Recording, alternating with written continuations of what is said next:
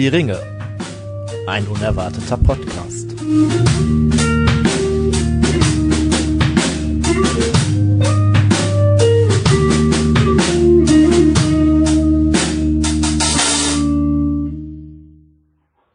Hallo und herzlich willkommen zu einer neuen Folge Hör die Ringe. Einer ganz besonderen Folge, weil wir sind quasi am Abschluss einer Episode.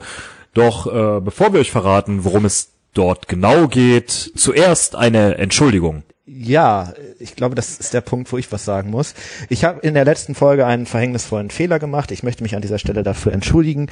Ähm, wir hatten letzte ja nicht letzte Woche, aber in der letzten Folge äh, das ähm, Sterne Burger oder Berger Bier, ich habe es schon wieder vergessen. Nee, äh, auf jeden Fall habe ich gedacht, das wäre das äh, Sternis, von dem der die Band Keule singt. Das äh, stimmt natürlich nicht. Dafür möchte ich mich bitte entschuldigen. Und äh, lieber Rico, ich äh, hoffe, äh, du bist mir nicht endgültig böse. Ja, ich glaube, das kann man verzeihen. Ja, ihr habt es schon gehört. Ähm, wir sind heute nicht alleine. Also nicht nur Tim, Simon und ich sind da, sondern auch der liebe Rico. Und der liebe Rico hat uns was mitgebracht, was ihr vielleicht schon entdeckt habt. Aber dazu später mehr. Äh, wir sitzen nämlich wie immer kulinarisch beisammen. Wir haben Bier und Pfeife. Und welches Bier wir haben, das hat heute ausnahmsweise mal nicht der Rico uns zukommen lassen aus dem Sachsenländle, sondern ich musste diesen Doppelwitz bringen mit Sachsenländle, ja, du verstehst, ähm, sondern der Tim hat was mitgebracht. Tim, was hast du uns mitgebracht? Ähm, ja, also das stimmt zur Hälfte sozusagen. Also ich habe selber nichts mitgebracht, aber äh, wir hatten ja letzte Folge schon den Schnaps von meiner Mama. Jetzt äh, trinken wir auch das Bier, was die uns quasi gesponsert hat. Das ist das Ratuga Kellerhell. Wer weiß, dass wir aus Düsseldorf kommen, weiß vielleicht auch, wo Rating liegt. Das liegt jetzt nicht ganz so weit weg hier. Ähm, und da gibt's auch eine lokale Brauerei, die halt äh, ja ein Bier braut. Und das ist äh, genau dieses Bier. Ja, also du hast das quasi im Auftrag deiner Mutter mitgebracht. Vielen Dank an der Stelle nochmal. Ja, also nicht danke. an dich, sondern an deine Mama. Ich habe das getragen. Ah, egal. Toll. Ja gut, du bist ja sonst nicht so der handwerkliche Typ. ja. Also das war ja schon mal eine Ausnahme. Deshalb vielen Dank an dich und an deine Mama. Vor allen Dingen an deine Mama natürlich. ähm, Rico, du jetzt mal als Gast, wie schmeckt dir das Bier? Ja, es schmeckt sehr gut. Es schmeckt tatsächlich so, wie es aussieht. Ähm, ziemlich süffig. Wie sieht's denn aus? Beschreib das doch vielleicht mal. Ja, es hat eine sehr undurchsichtige äh, Farbe, also so wie man sich so ein Kellerbier eigentlich vorstellt. Also richtig schön naturtrüb. Unfiltriert. Genau, Unfiltriert, ne? Ja. Und äh, süffig. Äh, Tim, was ist deine Einschätzung als ähm, Träger des Bieres?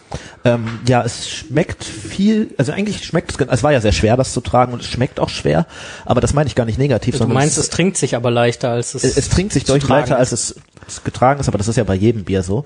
Ähm, nee, ich finde es ähm, sehr süffig, es ist überraschend fruchtig, finde ich, für so ein Kellerbier äh, sehr hopfig, fruchtig. Ähm, ja, und äh, tatsächlich ist das, glaube ich, so ein Bier, das das Potenzial hat, einem den äh, Abend äh, so richtig zu versüßen und den nächsten Morgen richtig äh, zu schwierig zu gestalten. Stimmt, hopfig ist es äh, tatsächlich. Also mir schmeckt es auch sehr, sehr gut. Es hat auch bei Untapped sehr, sehr viele äh, Punkte von mir bekommen. Aber ich äh, bewerte ja eh sowieso sehr gut. Ja. Ich bin da ja sehr äh, gnädig. Ähm, ja, nicht nur Bier hast du mitgebracht oder haben wir hier, sondern wir haben natürlich auch Pfeifentabak. Ähm, da haben wir eine altbekannte Marke rausgesucht. Und zwar ist das von Faun aus der Auenland Edition ähm, wieder ein ähm, Tabak, ähm, einen, den wir natürlich noch nicht hatten. Ähm, welcher ist das, Simon? Ganz ehrlich, äh, ich habe die Dose nicht gesehen. Ich weiß es nicht. Wie schmeckt er denn? Vielleicht kommen wir ja so da drauf. Es ist ja immer nach Tageszeiten äh, meistens äh, klassifiziert. Was würdest du denn sagen, was das für eine Tageszeit ist, was wir hier rauchen? Der ist eher abendlich, würde ich jetzt sagen. So schön abends zum Schmökern. Okay, war eine 50-50 Chance. Es ist der Morning Tabak von der Outland Edition. Ähm, wie, Ich bin also hier er übrigens als Experte, ne? ja, ähm, er schmeckt abendlich. Woran machst du das fest? Ähm, ich finde ihn sehr gemütlich zu rauchen. Ähm, schmeckt auch. Ich weiß, er schmeckt gar nicht so, nicht so richtig fruchtig, nicht so richtig Ich finde erdig. viel her herber als der Evening Mixture zum Beispiel. Der ist äh, echt so einer, du stehst gerade auf und denkst so, boah, geil, jetzt Tabak und dann hast du auch keine Lust auf Frucht oder so, sondern dann kriegst du halt den Tabak in die So ein Fresse. Bodenständig. Ja, ja. Ähm, also was ich mir dabei vorstelle, also ich habe ein Problem mit dem und zwar finde ich den am, Anfang zu Rauchbeginn der Pfeife immer sehr gut. Der lässt aber deutlich nach. Das äh, finde ich aber bei den ganzen Auenland. Das ist meine persönliche Einschätzung. Finde ich bei den ganzen faulen Auenland-Tabaken irgendwie ist das so der Fall, dass die am Anfang sehr geschmacksintensiv sind, aber relativ zügig an Geschmack äh, verlieren. Allerdings kann ich mir dabei äh, doch sehr gut vorstellen, äh, wie Bilbo Beutlin am Morgen vor seinem Haus zu sitzen und plötzlich auf Gandalf zu treffen. Also ähm, wenn man wenn man sich das dann vorstellt, dann macht es einfach vielleicht wieder der Name irgendwie so, dass man dann tolles Ich glaube, das ist ja auch so ein, so ein Anfängertabak, ne? Und Ja. der ist halt so, Das ist ja auch so ein faulen Lock-Ding, ne? So Genau. damit äh, Leute zum äh, Rauchen zu bewegen mit diesem ja der Ringe-Style, denke ich mal, ne? Ähm, ja. Äh, alles in allem, glaube ich, ein solider Tabak. Aber jetzt nicht, ähm, ich weiß nicht, würdet ihr den zu euren Favoriten zählen? Also ich finde, es gibt schon bessere. Das aber, also ich finde den, ich kann, den kann man gut rauchen. Das Ich finde den, ich finde den auch in Ordnung. Ich bin ja jetzt da bei weitem nicht so bewandert wie ihr, ähm, Ja. aber ich bin tatsächlich eher, ich finde die fruchtigen sagen mir etwas mehr zu. Okay. Würde ich dann doch durchaus genauso sehen. Ja. ja. Gut, das war's mit unserer kulinarischen Vorstellung. Gleich geht es weiter, aber wie ihr wisst, erstmal, die Werbung hätte ich jetzt beinahe gesagt, erstmal äh, ein kleiner Zwischenspieler. Ähm, nehmt euch doch auch ein Bier, stopft euch auch eine Pfeife, wenn ihr Lust habt zu rauchen. Und äh, dann hören wir uns Stopft euch gleich was anderes. stopft euch was anderes, was ihr wollt, stopft euch den Bauch voll oder ähm, dann hören wir uns gleich wieder bei Hör die Ringe, wenn ihr soweit seid, dass wir in einem entspannten Modus ähm, dieser besonderen Folge einfach mal lauschen können. Bis gleich.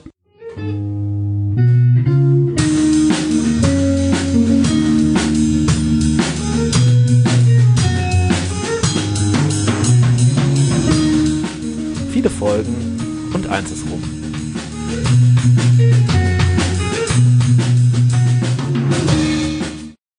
Ja, da sind wir wieder und wie angekündigt zurück mit dem Start oder mit dem eigentlichen Start jetzt einer ähm, ganz besonderen Folge. Ganz besonders, warum wir haben das erste Buch quasi beendet beim letzten Mal und ähm, haben mit euch tatsächlich jetzt das erste Buch oder auch den ersten Film durchlebt.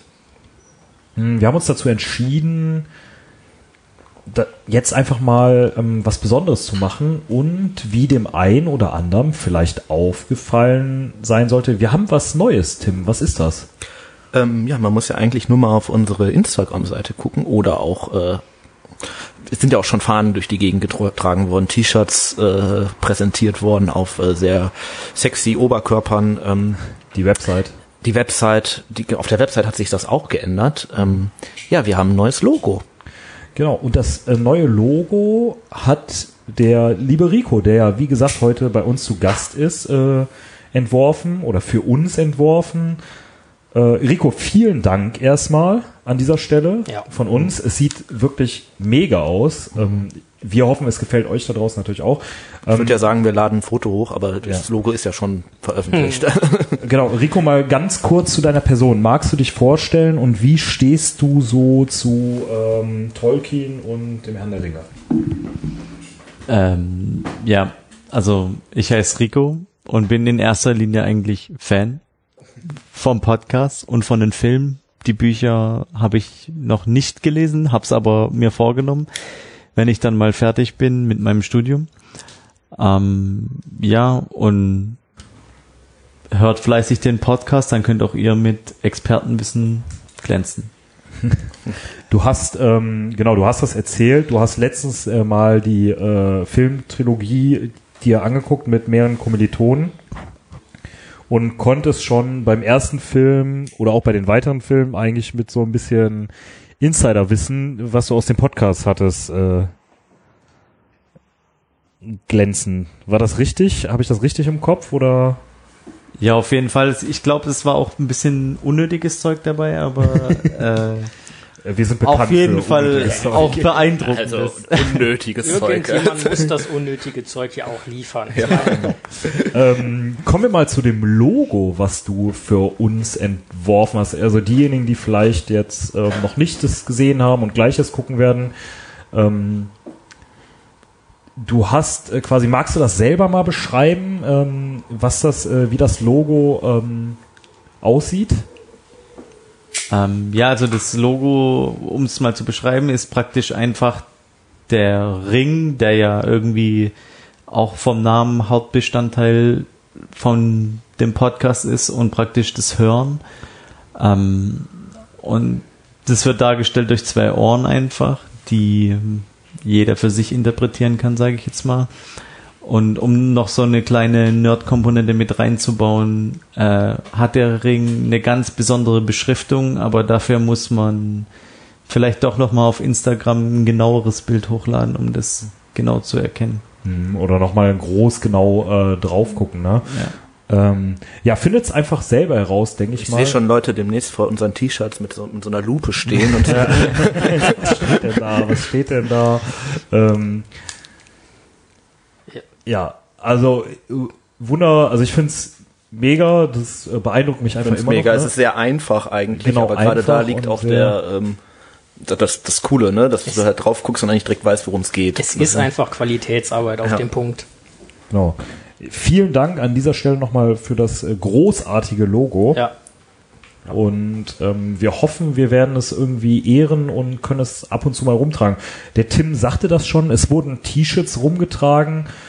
Ähm, Simon, wo wurden denn diese T-Shirts rumgetragen? Auf äh, wirklich äh, Adoniskörpern durch die Gegend ähm, auf den Tolkien-Tagen in Geldern. Ähm, da waren wir jetzt am vergangenen Wochenende. Das ist das Wochenende 29. 30.05.22 gewesen. Wir waren am 21. Ach ja, ja, ja. Zeitlich ist er nicht ganz so orientiert, würde ich sagen. Nein, aber- nein. ähm, und wir waren Sonntag, den 30. da und äh, ja, haben uns, äh, ich glaube, wir waren alle zum ersten Mal auf den Tolkien-Tagen und äh, sind da halt mit den T-Shirts hingefahren und äh, haben uns da umgesehen und auch, äh, ich weiß gar nicht, wie lange waren wir da? Aber wir waren Sieben- schon so den ganzen Stunden? Tag da eigentlich, ja. und mal geguckt, so, wer ist denn da, was, was geht da ab und auch wirklich viele interessante und gute Gespräche geführt und äh, tolle, tolle Gruppen, tolle Stände und äh, Nette Menschen, tolle Menschen kennengelernt. getroffen. Ne? Vielleicht machen wir dazu mal ja, noch nicht eine, nur Menschen, auch Orks und auch äh, Orks und äh, Hobbits und so weiter. Ja, scheinbar auch Getränke. Ja, die, die Getränke wurden ja auch von einigen Leuten dann tatsächlich auch getrunken, ne, die es da gab. die haben zum Beispiel das äh, 1420er Bier da gehabt, das Ja. hatte der Tobi uns, glaube das ich, haben in wir der mal ersten verkostet Folge, hier. Ja. wo er zu Gast war, mal mitgebracht gehabt. Genau, da haben wir auch jetzt mal eine andere Sorte von probiert. Ähm, ich weiß schon gar nicht mehr, welches das war, von der Brauerei auf jeden Ähm, Fall. das war auch ähm, ein etwas dunkleres Bier. Ich weiß gar nicht mehr, wie es hieß. Ähm, OPL? OPA, Wir werden ja, das- ich glaube, OPA ja. kann hinkommen. Wir werden das auf jeden Fall nachtragen. Ja. Ollis PA, meine ich. Ich meine irgendwas mit PA, Olli. ja, das kann sein. Äh, Lustiges Biernamen. Das war wir. lecker. äh, Das hat direkt beim ersten Schluck so eine, so eine richtig fruchtige, fruchtige Note gehabt. Das fand ich echt ganz cool. Naja, aber vielleicht machen wir da mal noch mal einen gesonderten Bericht drüber Ja. äh, und schreiten fort. Genau. Also es hat auf jeden Fall sehr viel Spaß gemacht. Wir haben nette Leute kennengelernt und vielleicht äh, schaffen wir es ja auch, äh, uns äh, dorthin entweder nächstes Jahr selber einzuladen oder da irgendwie mit einem Stand äh, Wir ziehen, teilzunehmen. wir ziehen uns einfach Bärte an und gehen als äh, Zwergengruppe und laden uns quasi auf irgendeinem so einem Lager selber ein. Lassen Genau. uns die vielleicht auch einfach At your wachsen. service. Also. Genau. Ähm, ja, kommen wir mal zu dem, sagen wir mal, eigentlichen Thema. Wir haben darüber gesprochen, dass das erste Buch jetzt quasi äh, vorbei ist und dann wollten wir uns einfach mal die Frage stellen, wie verfilmt man eigentlich ähm, den Herrn der Ringe?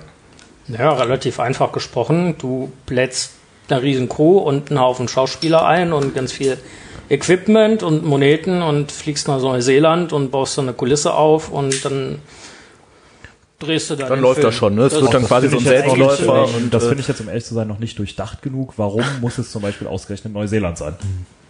ja, ich glaube, dass es jetzt wirklich Neuseeland Ja, da geworden hast ist, du halt liegt ja daran. Ruhe. Da, die, die, da kommst du schwer hin und wenn du da bist, dann Ja, und die Leute, die das maßgeblich verfilmt haben, also äh, Peter Jackson und Frank Walsh, das waren halt Neuseeländer und daher denke ich, werden die die Landschaft einfach gekannt haben und dann, dann war das relativ nahe. Werden die das vielleicht einfach das Buch mit äh, ihrer Heimat irgendwie identifiziert haben? Könntet ihr euch vorstellen, dass das irgendwo hier gedreht wird? In Jetzt nicht mehr, Sagen wir weil wir halt die? Filme gesehen haben. Ne? Ja. Aber so grundsätzlich ja wahrscheinlich, wenn man Also das wenn so, ich jetzt sage, dass du zum Beispiel die Isengard-Szenen auch im Ruhrgebiet, in den Zechen und so weiter hättest drehen können, dann hoffe ich, dass ich aus der ich Richtung glaube, keinen Hate bekomme. könnte man Aber umsetzen hier.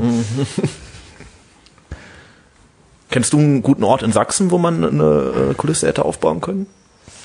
Na, ich meine, so ein Gebirge würde man schon hinbekommen, glaube ich.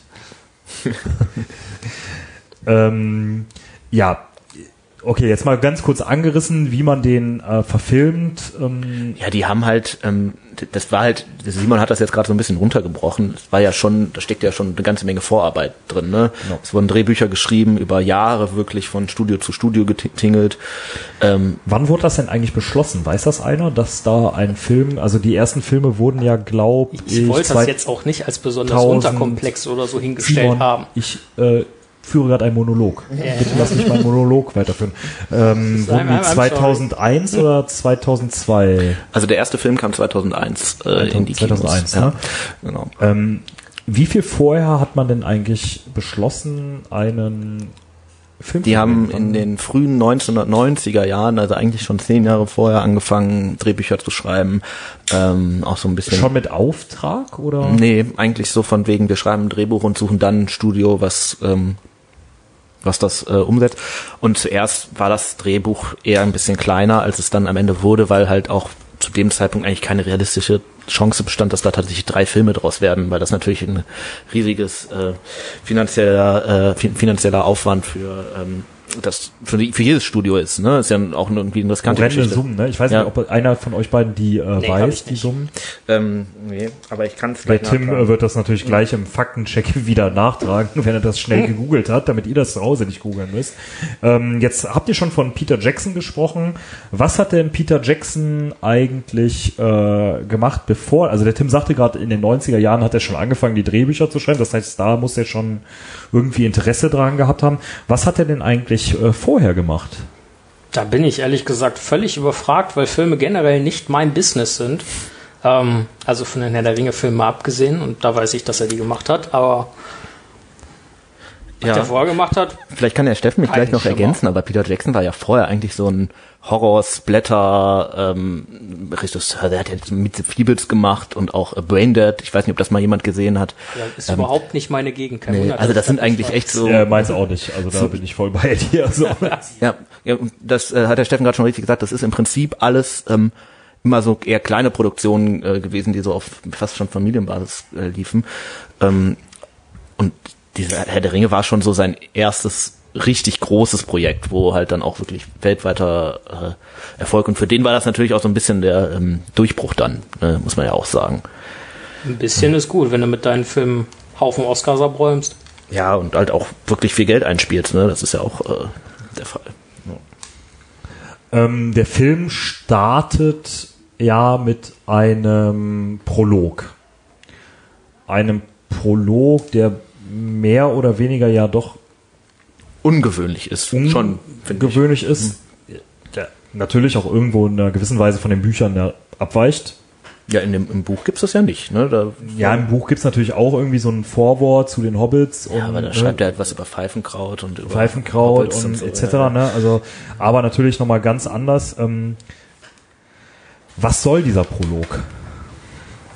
Also ich denke, und ich weiß es nicht, ich denke wirklich nur, ähm, dass dieser Prolog einmal einen gewissen Überblick über erstmal diesen Zeitraum, von dem wir sprechen am Anfang, ähm, geben soll, dann die verschiedenen, verschiedenen Völker und äh, bestimmte ja, Protagonisten und auch Antagonisten wie Sauron ähm, anteasert und vor allem einfach diesen Ring beschreibt, um den es ja geht. Und auch diesen Weg, den der Ring quasi vom Finger Saurons bis in die Der Prolog Hände- bringt quasi schon von Anfang an den Ring in die, ins Zentrum der Ja, genau. Geschichte, so, ne, dass äh, du direkt weißt, okay, da geht's jetzt eigentlich drum, ne? ähm, ja, genau. Und was ist das eigentlich? Und Ja. vor allem, du kriegst ja auch den ersten Eindruck, äh, was macht der Ring eigentlich? Ja. Ne? Am Anfang Saurons ganze äh, äh, dunkle, böse Macht fließt da durch, dann später äh, der Ring verrät Isildur, dann äh, wird von ähm, wird, wird von Gollum in die Höhle getragen und dann wird von Bilbo gefunden und Ähm, die haben tatsächlich ziemlich lange auch ähm, da so dran gestruggelt, was kommt überhaupt in den Prolog, weil du natürlich das Problem hast, ich weiß jetzt nicht genau wie viel, ich glaube der Prolog ist jetzt so neun Minuten lang oder sowas, irgendwas in der Größenordnung und das ist ja schon eine ganze Menge Infos, die du da erstmal um die Ohren geknallt bekommst. Äh, war sehr gut gemacht. Ja, ja, klar, aber ähm, für jemanden, der jetzt das Buch nicht gelesen hat, ist natürlich das schon viel, was die dann erstmal verarbeiten müssen. Ne? Und deswegen ähm, hat das Studio am Anfang auch eigentlich gesagt, seid ihr eigentlich bescheuert, maximal zwei Minuten Prolog und Schluss, also länger guckt sich eh keiner an. Ich bin großer Befürworter davon, dass sie das nicht gemacht haben, weil ich habe da tatsächlich die Filme gesehen, auch die Extended Versions. Ähm, also mein, mein erster Herr der Ringe-Kontakt quasi als, ich sag jetzt mal Werkskontakt, ähm, war tatsächlich die Extended Version von Die Gefährten. Ähm, und ich habe den Prolog komplett aufgesaugt. Ja, der ist schon cool gemacht, der ist auch in sich stimmig, das äh, auf jeden Fall. Ne? Ich finde es eigentlich auch ganz cool, dass Galadriel den spricht. Ähm, Ja. Da haben die ja auch relativ lange sich so drüber Gedanken gemacht, wer soll das eigentlich sprechen? Frodo vielleicht sogar, Elrond, Gandalf äh, und mit dieser Galadriel, die ja dann doch so ein bisschen eigentlich etwas abseits von der Story steht, ähm, wirkt das eigentlich ganz äh, cool. Und es ist vielleicht auch mal nicht schlecht, wenn das so von so einer Weiß man, haben die das mal irgendwie gesagt, warum die sich für Galadriel entschieden haben? Oder Mhm. lag es einfach nur an der Stimme? Also sie wollten zum, ich, ich habe ähm, heute nochmal die ähm, Kommentarversion geguckt quasi, also den Film mit Audiokommentar. Und ähm, die sagen zumindest, dass sie eine weibliche Stimme haben wollten, weil die es irgendwie kraftvoller fanden, wenn das äh, von einer Frau gesprochen wird. Ähm, und ähm, die anderen haben halt einfach nicht gepasst, weil ich kann mir, da, also Frodo finde ich zum Beispiel, kann diese Geschichte ja gar nicht so in der Gesamtheit wissen. Elrond ist halt in dem Prolog drin, dann wirkt das auch ein bisschen komisch, wenn er den spricht.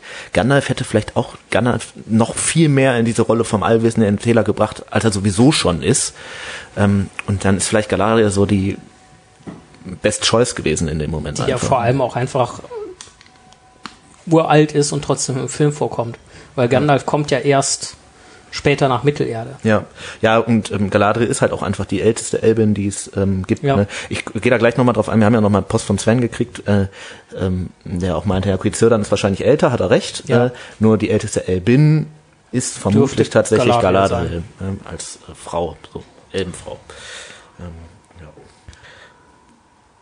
Was, jetzt haben wir darüber geredet oder gesprochen, wir haben jetzt ja schon einige Folgen aufgenommen. Jetzt mal ganz kurz zusammengefasst, was passiert im ersten Film beziehungsweise im ersten Buch. ja, hört euch einfach die elf Stunden, die wir vorher schon aufgenommen haben, an, dann wisst ihr es. Simon, was passiert im ersten Film beziehungsweise im ersten Buch? Äh, soll ich mit dem Film oder mit dem Buch anfangen? Oder soll ich es grob runter? Also ich, ich Du darfst konzentriere äh, dir eins ausruhen, das andere, da muss der Tim drauf antworten.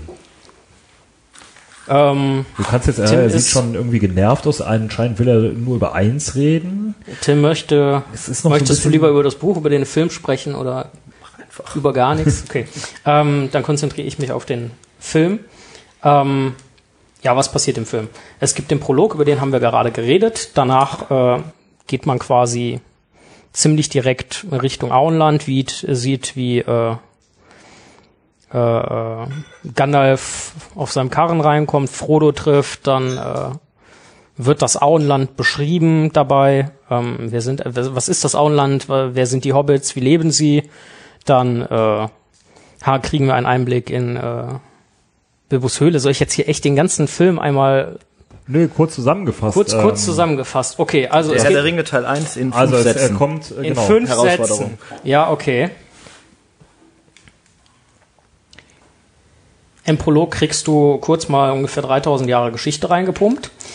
Dann äh, lernst du, was das Auenland, die Hobbits und der Zauberer Gandalf sind, dass der böse Ring gefunden ist und vernichtet werden soll. Während äh, des Rates Elrons wird das, hey, Nebensätze zählen nicht, erst wenn ich einen Punkt mache, wird das Ganze beschlossen. Dann äh, macht sich eine äh, Gemeinschaft von Gefährten, von neuen Gefährten von Bruchtal, das ist der vierte Satz im Übrigen, von Bruchtal aus äh, auf, um gemeinsam dieses Ziel zu erreichen, den Ring äh, zu vernichten.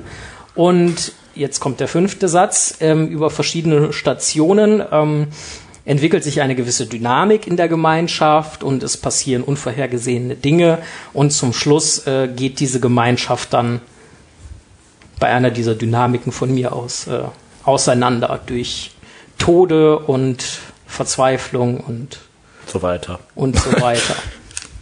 Ja. Ja, hast du doch ganz gut gemacht. Ähm, Äh, Tim, kannst du das genauso gut oder musst du das jetzt? na, ich würde äh, einfach sagen, ähm, Frodo hat einen bösen. Ring und geht los, um ihn zu zerstören. Und ähm, es geht um Freundschaft auf jeden Fall.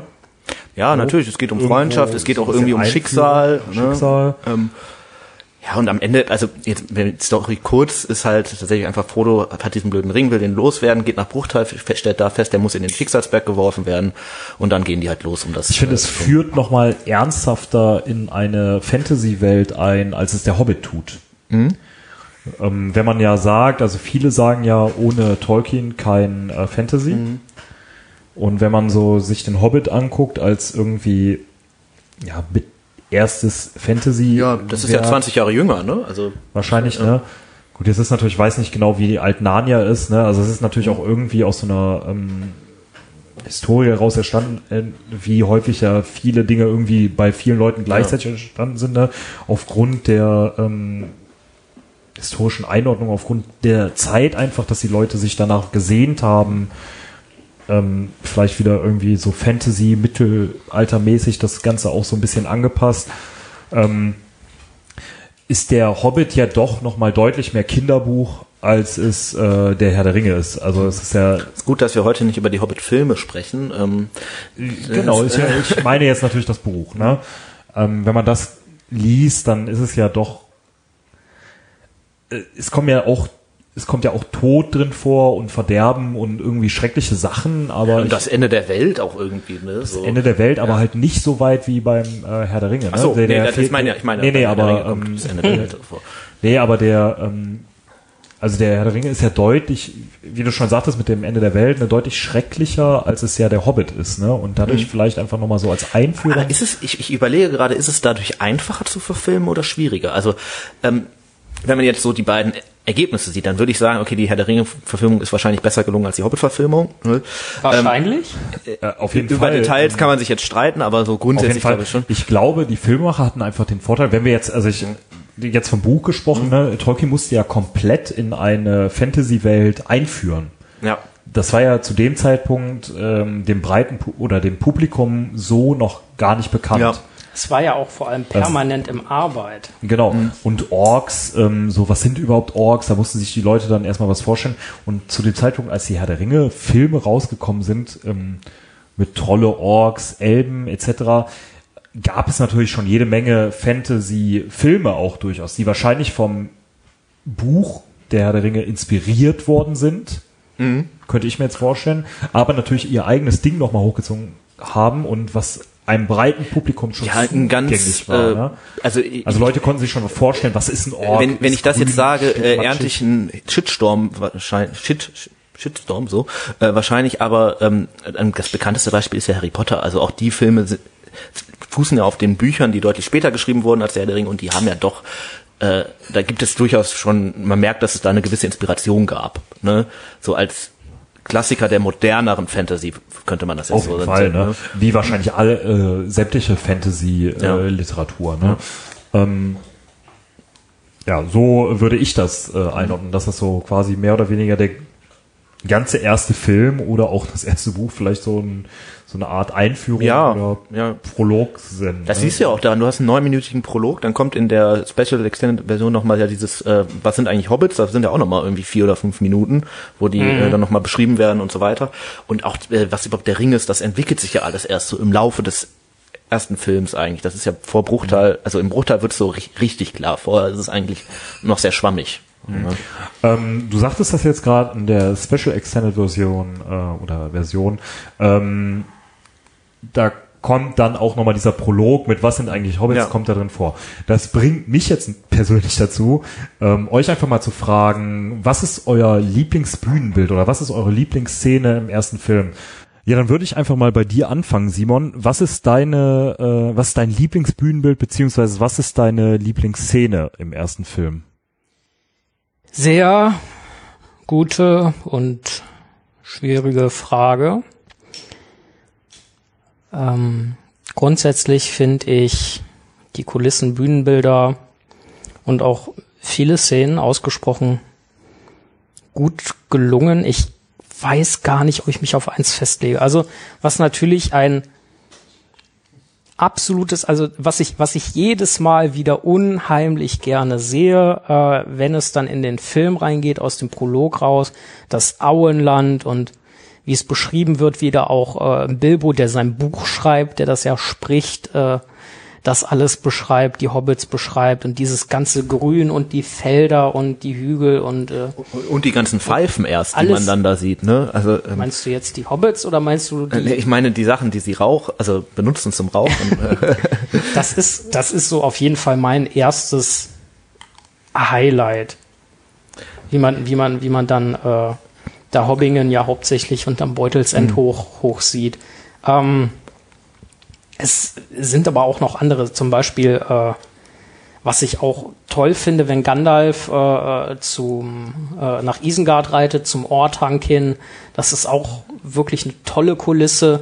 Äh, Bre ist total liebevoll gestaltet. Ähm, die äh, Los Lorien äh, ist Hammer und äh, dann, dann danach die, die, die Argonath. Ähm, natürlich auch klasse. Und ob ich eine Lieblingsszene, habe ich eine Lieblingsszene im ersten Film? Hm. Überlege Ja, du musst mal. dich jetzt halt festlegen. Ja. Also du stehst jetzt quasi unter äh, Zwang. Dann Also sag ich kann ich, dir ja noch mal sagen, von wo bis wo der erste Film genau geht. Ja, ich von weiß schon. Auenland bis Amon Hen. hast du quasi ja, gerade nee, mehr oder weniger bis, gesagt. bis in die Eminmui, wo Frodo und Sam Ja, okay. rein, also, ja, wenn, dann machen wir es auch korrekt. Also, ähm, mein Minute. Lieblingsbühnenbild ist das Auenland. Ähm, Mhm. Da lege ich mich drauf fest. Ich habe Bruchtal total vergessen. Bruchtal ist äh, auch der erste Blick dahin natürlich Hammer. Ich bleib trotzdem beim Auenland, danach Bruchtal. Mm, und Lieblingsszene. Boah, Lieblingsszene. Bin ich mir nicht sicher. Ich wähle jetzt einfach mal komplett random. Ähm, ich äh, finde es unheimlich geil, wie Gimli aufsteht und versucht mit seiner Axt den Ring zu, zu zerstören. Also, das ist auf jeden Fall eine Szene, die ich, die ich sehr geil finde. Aus meine Lieblingsszene ist, weiß ich nicht. Ja, aber aus die fällt mir äh, Richtung ein. Rico kam mir gerade ein Nicken und ein äh, Fingerzeig. Also scheinbar trifft das auch deinen äh, Geschmack. Ja, ich würde sagen allgemein dann die ganze Stimmung als dann ja Zustimmung und Aufbruch irgendwie in Also es so bei richtig Elrons losgeht dann ja, quasi, genau. ne? Ja. Ja. Ja, das zeigt auch nochmal, das ist ja das erste Mal, wo so die ähm, große Gesamtheit einfach gezeigt wird. Ne? Mhm. Ist schon Mit, bezeichnend also die eigentlich, freien dass- Völker, die sich da verbinden. Auch die Zwerge, die Elben, ne, die ja sonst an sich bis auf Gimli eine sehr untergeordnete Ja. Rolle Ja. spielen. Ne? Aber da kommen ja auch wirklich mal ein paar Zwerge vor. Ne? ja. Glaube ich, das einzige Mal in den Filmen. In den Herr der Ringe-Filmen ist ja eigentlich nur Gimli sonst. Ich glaube, Ja. sonst nie Ja. jemand anderen. Ne? Ähm, ich finde es so ein bisschen bezeichnend. Außer äh, Skelette, die Brunnen. Ah ja, ja. runterfallen. Die äh, Brunnenputzler, ja. ähm, ja. Das ist übrigens mein Lieblings, äh, meine Lieblingskulisse. Ich finde Moria ist einfach unglaublich gut gelungen. So ähm, in, in der Gesamtheit, in den Okay. ähm, ja, im Aufbau, gut, die Szenen da sind auch einfach geil, weil das halt auch irgendwie da nimmt es nochmal so richtig Fahrt auf, ne? Und da passiert ja auch irgendwie Entscheidendes. Ähm, ja, das Auenland ist natürlich unglaublich cool, aber das lebt, glaube ich, auch echt davon, dass man so das erste Mal so richtig da reinkommt und dann hat man direkt diese Idylle irgendwie vor Augen und mhm. alle rauchen irgendwie eine Pfeife. Was übrigens äh, tatsächlich, ähm, ich hatte ja eben schon gesagt, ähm, es gab Stress mit dem Studium, das war das zweite Problem, ähm, weil es Anfang der 2000er schon ein Problem war, rauchende Leute zu zeigen. Ähm, ne, von wegen, ähm, man sollte das halt nicht so überexzessiv machen und man sieht in den Herr der Ringe Filmen ja tatsächlich dann doch einige Charakter mit. Äh, gerade im ersten Film. Gerade im ersten, äh, ja sehr häufig und sehr gut ähm, da, also sehr viel. Ich habe den ersten Film jetzt vor kurzem mhm. noch mal gesehen, vor ein oder zwei Wochen und äh, war doch erstaunt, wie viele Unterschiede da noch ja. sind zu den äh, nächsten. Ja, Filmen, haben die alle noch eine Pfeife eigentlich, ne? Ja, also genau. Also Legolas ist der einzige total ohne, unnötig. Ja. Teil, oder was ist unnötig? Ja. Ne? Aber da wirkt es so überhaupt nicht gespielt oder überhaupt Ja. nicht drauf angespielt. Ne? Ähm, Ja, die spielen ja schon eine Rolle, ne? Also zum Beispiel Aragorn siehst du auch zum, in der ersten Szene mit so einer Pfeife. Ja, genau, aber Ja. da ist es halt dann auch mehr oder weniger so von wegen, ne, ja, der geheimnisvolle Typ, der sich Ja. jetzt auch erstmal eine Pfeife anzündet und sich in Nebel hüllt Mhm. und äh, ne, da ist die Pfeife dann auch irgendwie Mittel zum Zweck, ne? Nicht nur unbedingt, dass sie ihm jetzt zur Entspannung dient oder so, Mhm. aber es soll halt auch zeigen, er ist gerade gelassen, er ist entspannt, sonst wird er sich nicht die Pfeife anzünden, ne, aber er hüllt sich auch in dieses Geheimnis ein Mhm. irgendwie.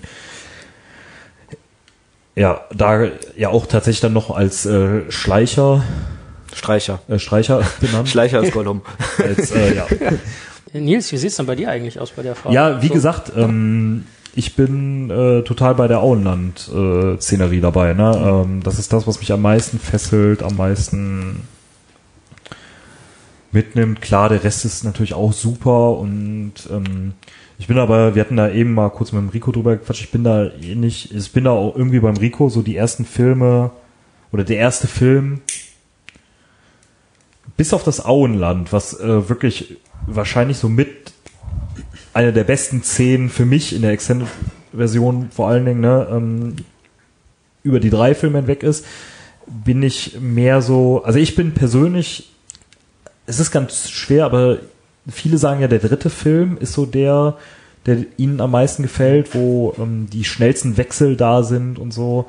Ich bin da bei äh, Rohan und äh, beim zweiten Film Helms Klamm. Das ist so das, was mich, ähm, was mich am, Am meisten catcht am meisten catcht. Ne? Das ist Also ja so, eigentlich schon ein bisschen, ähm, also ich, ich bis jetzt habe ich eigentlich häufig nur Leute getroffen, die entweder sagen, der erste Film ist der beste oder der dritte. Dass jemand mal wirklich sagt, der zweite ist der beste, ist ähm, selten. Ich weiß Weil warum. ging- Vielleicht ist das auch der, den ich am, einfach am häufigsten gesehen Ging habe. es da jetzt nicht um spezifische Szenen und nicht um welcher Film es generell? Ja, also natürlich, klar, ich halte da irgendwie zu Tobi, ne? Die Frodo-Szenen, ja, die sind halt im, sowohl im zweiten als auch im dritten. Wobei beim dritten muss man ja auch erste Hälfte und zweite Hälfte dann irgendwie unterscheiden, ne? In der äh, zweiten Hälfte ist es ja schon viel, viel mehr Richtung Ziel, wird's ja wieder entspannter. In der ersten Hälfte nervt der ja so doch durchaus mal ein bisschen, ne? So, wo er ja nichts für kann, sondern was ja, wo die Schuld ja beim Ringen liegt. Aber ich weiß nicht, warum mich, mir gefällt die, äh, der zweite Film. Mir ist da letztens irgendwie nochmal zu eingefallen, ist das aber nicht eigentlich auch ein Stück gewollt, dass du ähm, diese lang, sich in die Länge ziehenden Ringszenen, das ist ja quasi auch das, was Frodo in dem Moment erlebt, so, ne? Auf jeden Fall. Ähm, Auf jeden, also das sage ich ja, deshalb sage ich ja, Frodo kann da ja überhaupt nichts äh, dafür, ne? Aber wir als ungeduldige Menschen, äh, Wir wollen Action, wir Wir- wollen Krieg. Ja, genau, ja, nee, aber ähm, du willst ja schnelle Bildwechsel, du willst ja eine Mhm. großartige Kulisse und gerade in dem Gefilde, wo Frodo sich bewegt, da Mordor Da blüht halt nicht mehr so viel, ne? Klar. ja. Ja, aber ich finde es auch ganz, ganz interessant, weil ihr mein, weil du gerade gemeint hast, äh, was man möchte.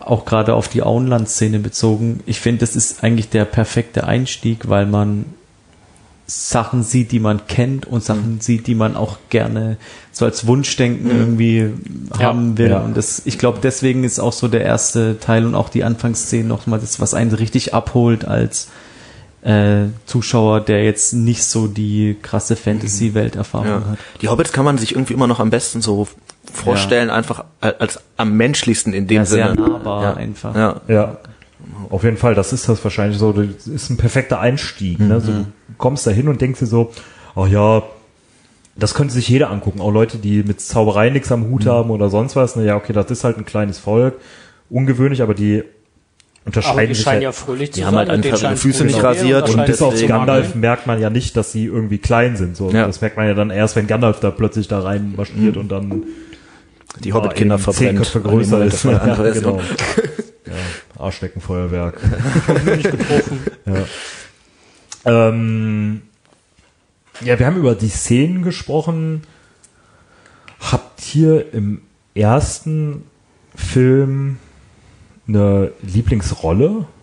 Also Tim, bei dir ist die Antwort wahrscheinlich klar. Ja, ich kann ja jetzt nur Gandalf sagen. Also Ja. alles andere wäre ja. Äh, nee, also ehrlich gesagt finde ich das auch tatsächlich immer noch die, ja, was heißt mit Abstand, aber die am, das ist, finde ich, die beste schauspielerische Leistung von äh, Gandalf bzw. Ian McKellen. Ähm, und dadurch wäre das für mich so meine persönliche Lieblingsrolle natürlich. Ähm, ich glaube, andere, es gibt auch andere gute dargestellte Rollen. Auch der, auch der Frodo im ersten Teil finde ich eigentlich sehr gut getroffen. Ähm, ich weiß, da wird gleich irgendwie wieder eine böse Mail von äh, gewissen Leuten kommen, aber damit muss ich jetzt leben. Ähm, ja, ich finde aber auch, äh, während es im zweiten und dritten Teil manchmal ein paar Rollen gibt, die vielleicht nicht ganz so toll getroffen sind, gibt es im ersten auch wirklich wenig so Totalausfälle. Also, ja. Ja. Äh, Simon, Denkt angestrengt nach, ja. ja, so ging es mir auch gerade. Ähm, Weil ich bin ja nicht, nicht ganz so ein großer Gandalf-Fan wie, wie Tim. Also ich bin auch Gandalf-Fan, ähm, davon mal ab. Aber ich finde die Rollen äh, so, so eigentlich alle sehr, sehr geil umgesetzt. Einige sind natürlich, äh, gerade was die Gefährten angeht, ähm, jetzt so Gimli, Legolas, äh, kommen ja noch gar nicht so groß zum Zug in diesem Film.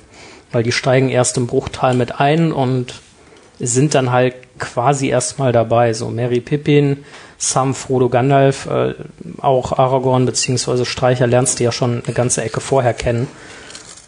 Bilbo auch. Ähm, ich finde Elrond zum Beispiel, mal unabhängig davon, dass die Größe einfach nicht passt, ähm, auch sehr gut gespielt. Ähm, Echt? Also würdest du sagen, Elrond ist deine Lieblingsrolle? Nein, ich sage, er ist sehr gut gespielt. Ich überlege noch. Ähm, ich finde, ich finde ihn einfach, ich finde ihn einfach von der Rolle her, wie gesagt, von der Größe mal abgesehen, wirklich sehr gut getroffen. Ähm, Gleiches gilt aber insbesondere auch für Gandalf und für, aber auch für Aragorn. Ja, okay, Ar- der Aragorn im ersten Film ist schon cool. Ara Aragorn ist, ist ja. auch echt, echt stark. Insofern, ich kann mich da auf keine Rolle festlegen. Ich werde mich auf keine Rolle festlegen. Ähm, ähm, wen ich auch gut finde, äh, tatsächlich ist Christopher Lee als Saruman auch sehr, sehr nice. okay, ich würde Sauron wählen. Aufgrund der Gestik und Mimik oder? Äh, genau, deswegen, und aufgrund der Hackerei. nee, Quatsch. Ähm, äh, äh, tatsächlich, äh, hab noch mal geguckt. Es gibt tatsächlich keinen äh, Baum in dem ganzen Film, der wirklich gefällt wurde. Alle Bäume, die du siehst, sind äh, tatsächlich irgendwie computeranimiert. Also äh, wenn du jetzt sagst Hackerei für den Film, gilt tatsächlich äh, No Trees Were Harmed in the Making of okay, das also. Tiere schon oder äh, Tiere auch nicht? Ah, da hatte ich mal was zu gelesen, dass die ja ganz viele Pferde hatten, aber dass tatsächlich Ja. wohl keins dieser Pferde verletzt wurde Ja, oder so. und ich weiß, dass sie, also dieses eine Pony, was die da auf dem Berg haben, das ist tatsächlich kein richtiges Pony, das sind zwei Menschen quasi in einem Kostüm, weil die auch das Pony da irgendwie nicht in den Helikopter gekriegt haben. Ähm, und Das habe ich, glaube ich, auch mal gelesen, ja. Also weiß hier, ähm, wenn die losgehen dann und dann über die Berge äh, laufen, epische Musik, die laufen zwischen zwei Steinen durch und so weiter. Äh, direkt hinter Bruchteil, das äh, Pony ist nicht echt tatsächlich, das ist ein äh, Ähm, Fake Pony. Ich würde an der Stelle einfach nochmal eine Sch- Lanze mit Frodo und Sam brechen. Ich glaube, dass ich die Darstellung von den beiden im ersten Film ähm, sehr wichtig finde, einfach um diesen Gegensatz zu dem Reifeprozess zu haben, was dann am Ende des dritten Filmes Ja. ansteht, ähm, dass ähm, diese beiden Charaktere ja doch eigentlich den größten Reifeprozess Ja. durchmachen über die äh, drei Filme hinweg und ähm, äh, dass man das äh, sehr gut merkt und dass mir die Darstellung dieses kindliche, unschuldige noch oder jugendlich unschuldige noch von denen doch mit am besten gefällt. Im ersten Film. Wenn ich mich da jetzt festlegen müsste, ne? Ähm, immer schwierig. Ja, ich finde auch, also die, also meine Lieblingsrolle ist auf jeden Fall Sam, weil ich finde, also wie er auch schon so reinkommt ähm, bei dem Rat, dass er sagt, äh, ich gehe auf jeden Fall mit und dann wird ja, Mhm. ich weiß gar nicht mehr, wer es sagt, äh, ja, wir haben ja hier einen Geheimrat und Mhm, Elrond ist das, glaube ich, in Ja. dem Moment. Ne? Ja. Und ich finde, bei ihm ist es so, dass ähm, über die drei Filme verteilt dann äh, seine Persönlichkeit sich einfach nur steigert. Und man bei Frodo aber merkt, dass er mehrere Kehrtwenden und wieder, er kommt wieder auf seinen normalen Weg zurück und dann ändert sich doch nochmal seine Persönlichkeit. Also ich finde, das sind so zwei Stränge, die parallel verlaufen, aber auf eine ganz andere Art und Weise. Und So viele Baustellen bei Frodo. Genau, ne? ja, so, genau, ja, aber das macht es halt dieses Zusammenspiel super interessant und Ja. ähm, Ja. man, also es macht auch irgendwie nur Sinn, wenn man beides gemeinsam betrachtet, denke ich. Also Ich finde bei Sam halt dann eigentlich ganz cool, der bleibt ja eigentlich den ganzen Film über, der macht, natürlich macht er einen riesigen Reifeprozess durch, aber der bleibt trotzdem am Ende eigentlich dieser, So. ja, Sam, dieser Pissed Off Gardener, der irgendwie äh, mit der Bratpfanne äh, irgendwie einen Ork verkloppt, weil der gerade seinen, seinen ähm, Herrn und Freund irgendwie äh, angefallen hat oder so. Ähm, und das bleibt ja quasi bis zum Ende so. Ne? Ja. Hm, Jetzt hast du gerade mit der äh, von der Bratpfanne gesprochen und auch diverse andere äh, Szenen wurden angesprochen, eben die Axtszene mit äh, Gimli. Mhm. Äh, ähm, wo liegen Unterschiede Buch und Film? Gibt es diese ganzen Szenen, die dort im Film ja irgendwie zur Unterhaltung dienen, äh, gibt es die auch im Buch? Ja, zu meine, teilen, die ja, zu teilen. Nein, die Axtszene gibt's glaube ich Axtszene Die nicht. ne? Axtszene meine ich nicht. Nee. Nee. Also im äh, Buch behält Gimli alle seine Äxte. Da geht, glaube ich, keine kaputt. ähm, die Frodo und Sam-Szenen sind, glaube ich, relativ ähnlich wie im, äh, im, im, im Buch. Mit dem einzigen Unterschied, dass die halt eigentlich da älter sind. Äh, Im, Im Großen und Ganzen. Ja. Also vor allem Frodo, Sam weiß ich gar nicht so Der, genau. der Weg ist halt etwas anders. Im Film ist ja quasi dieses direkte Aufbrechen und sie treffen ja auf unter ganz anderen Umständen auf Mary und Pippin und äh, im, im Buch ist es ja, oh ja, vertausche ich. Ich weiß nicht, wo ich angefangen habe. Ich fange einfach nochmal neu an. Ähm, Im Film ist es ja ziemlich direktes Zusammentreffen. Ne? Frodo und Sam ziehen los und treffen dann im Bauer Margotsfeld auf äh, Mary und Pippin. Dann geht's zusammen weiter nach Bre. Also im Und Buch gibt es zum Beispiel auch diese, ich glaube, ich habe mir was gebrochen Szene nicht von Hing. ja, die genau. Karotte da. Ja, das sind ja so klassische filmische Unterhaltungselemente, um so eine Szene einfach so ein bisschen zu beleben.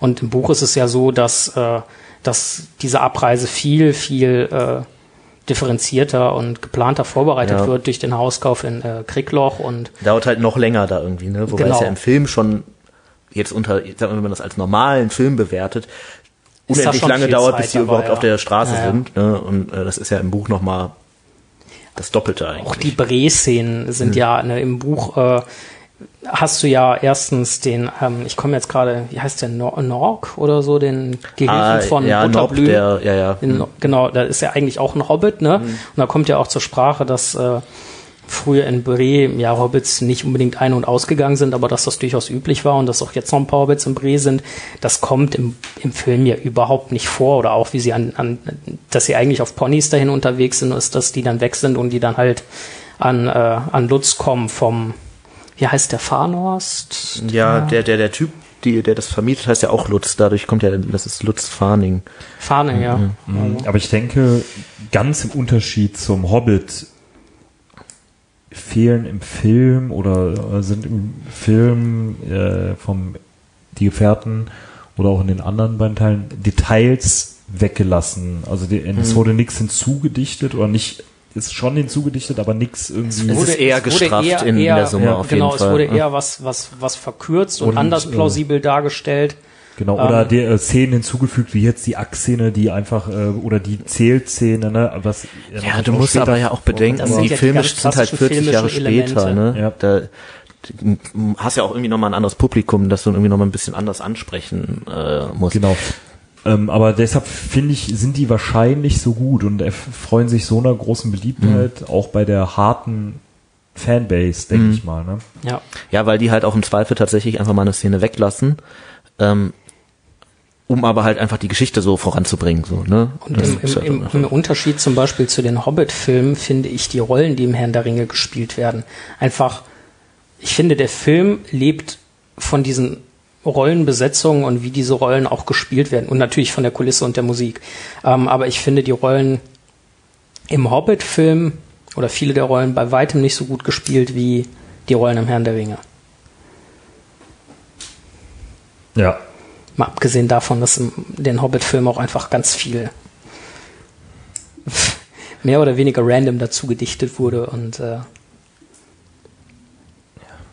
Ja. Ist, werden wir uns auch nochmal drüber unterhalten Ja, ja. müssen. Es Ähm, wird so eine, so eine Battle-Folge irgendwie. Dann kriegt jeder irgendwie so ein Plus und ein Minus auf die Stirn gemalt. Dann ähm, musst, kriegst du mal ein Argument und musst das einfach vertreten, unabhängig von deiner eigenen oh, das Meinung. ist lustig. Lass uns dafür Ja. noch äh, äh, Tobi und Thorsten gegebenenfalls einladen und ja, dann ähm, wird das kann eine der Tobi sich mit Steffen kloppen oder so. Katastrophenfolge. Das wird bestimmt witzig. Kommen wir doch mal zu den Schauspielern oder mal zu ein paar Spekulationen. Ne? Also ähm, die Schauspieler, die ja gewählt wurden, wie ich sag mal Elijah Wood ähm, beispielsweise als Frodo, wer hätte den denn äh, spielen können? Da hat der Stefano einfach mal so ein paar Beispiele genannt. Also äh, Ich glaube, die Beispiele von Stefano sind tatsächlich Leute, die auch Ja. äh, wirklich sich äh, Till beworben Schweiger haben als oder Legolas. gecastet wurden. Äh, die sich Till Schweiger. selber zugedichtet, aber ähm, haben die sich oder da- Matthias Schweighöfer hätte sich da wahrscheinlich auch ganz. Äh, Ja. Die haben doch auch immer keine Ohren. Seine. Ja, ähm, der Vin Diesel als Aragorn zum Beispiel. Was wäre denn, wenn Oh, Aragorn wäre? Ich frage mich, wie das mit den Haaren funktionieren soll. Ja, da kannst du ja irgendwie eine Perücke nehmen. Ich glaube, du hast eher so dieses, der Film Aragorn ist ja nicht so dieser Rambo, äh, Rambo-Typ wie jetzt Vin Diesel irgendwie, sondern ist ja eher dann doch eher, natürlich auch so dieser klassische Held, aber doch, er hat ja nachdenkliche Züge und überlegt immer, äh, ist das jetzt hier richtig, was ich mache und äh, immer auch so ein bisschen Held aus der Not herausgeboren.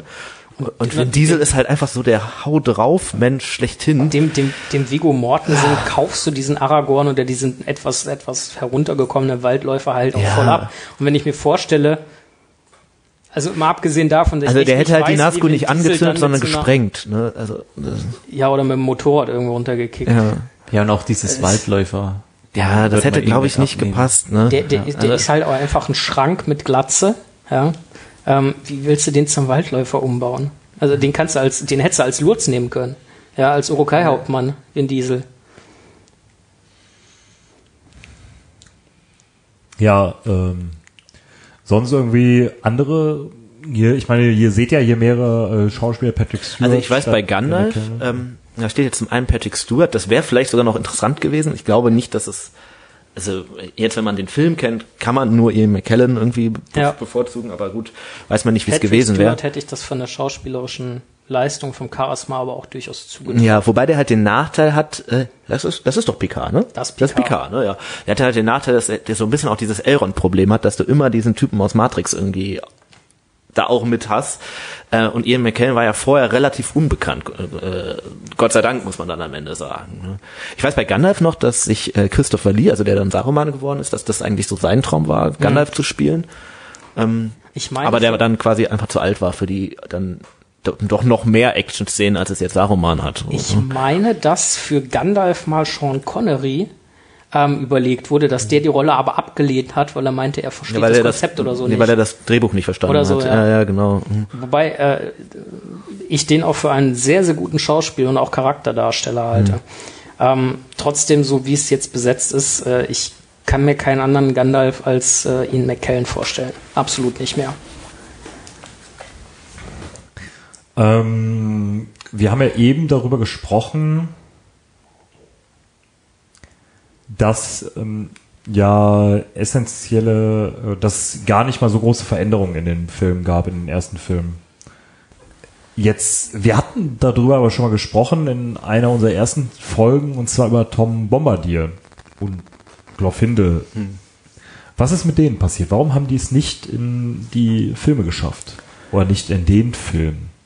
Also ich glaube bei Tom Bombadil einfach, weil die, die Story ja dann doch irgendwie ich sehe gerade, ich habe Lombard die getippt, das ist auch witzig. Ähm, äh, der hat ja mit der eigentlichen Story wirklich relativ wenig zu tun, ne? Und wenn du echt sagst, du straff, straffst die Geschichte und vor allem möchtest ja diesen Aragorn auch, denke ich mal, relativ früh in den Film irgendwie einbringen, weil er dann ja doch irgendwie ein wichtiger Charakter ist, dann äh, ist das quasi einfach Screentime, die du dir sparen kannst. Ne? Du legst dich vielleicht mit so ein paar Hardcore-Fans an, aber wirklich was zur Geschichte beitragen, tut er ja erstmal so nicht. Ich weiß, jetzt kriege ich wieder böse E-Mails, ähm, aber ähm, der bringt ja in der erstmal erstmal nichts so gesehen. Das ist so ein Kapitel, was für sich steht und das kann man dann immer einfacher rauskürzen, als wenn man jetzt anfängt irgendwie äh, das erste Kapitel oder irgendwie Erons Rat oder sowas äh, rauszunehmen. Ich denke, das ist einfach da bei dem die ähm, Sache gewesen. Ich glaube, die haben auch irgendwann mal gesagt, ja, wir lassen das einfach unerzählt, so von wegen, ja, wer sich das vorstellen kann, der kann sich das vorstellen, aber ist halt einfach jetzt nicht im Film drin klingt an sich soweit logisch. Ich glaube, zu der Schlussfolgerung sind wir auch beim letzten Mal ja, tatsächlich. Genau. Ne? Ja. Also warum sollten wir mhm. jetzt? Äh, und bei Glorfindel, ähm, ja. ich denke, der ist einfach Arwen zum Opfer gefallen. Und ne, äh, du wolltest dieser Charakter vielleicht ein bisschen mehr Raum geben, hast überlegt, wie kann ich den einbringen. Du hast natürlich den Vorteil, du musst jetzt nicht noch einen Elben irgendwie einführen, der mhm. danach eh wieder ein Kapitel später weg ist.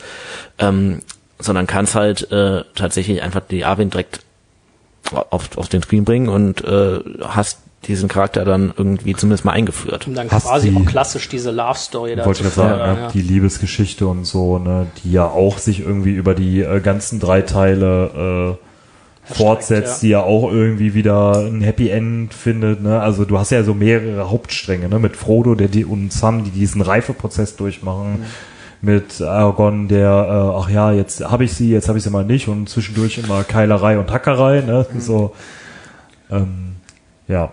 23, 24. ähm, würdet ihr sagen, der erste Film hat ein gutes Ende? Also wenn ihr den jetzt guckt. Ähm, wie würdest du in dem Fall gutes Ende? Gut dargestellt, guter Punkt oder? Happy End. Nee. Nee, Happy End definitiv nicht. Boromir ist tot, Gandalf ist futsch, die Gefährten sind äh, auf unterschiedlichen Wegen unterwegs.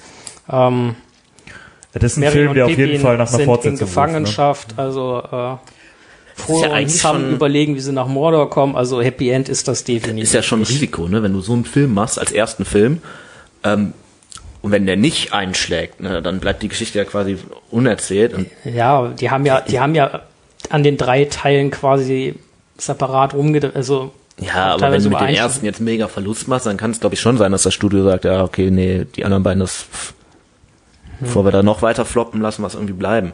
Also ähm, ich, ich finde das Ende ist ganz cool geworden. Das hat halt den, das ist ziemlich das Buchende. Ne? Das ist ja sehr sehr ähnlich irgendwie. Ja. Äh, und äh, ja, ist filmisch gut dargestellt, aber ja. Happy End nein.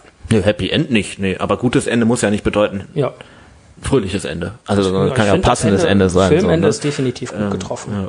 ja. ich finde irgendwie auch, dass im Film am Ende zum ersten Mal äh, so dieser Konflikt von Frodo dargestellt mhm. wird. Also ich weiß nicht, ob ihr das ähnlich seht, aber das wird da zum ersten Mal sehr deutlich, finde ich. Also was mhm. ja nochmal so einen Zwiespalt zu einem Happy End darstellt mhm. irgendwie.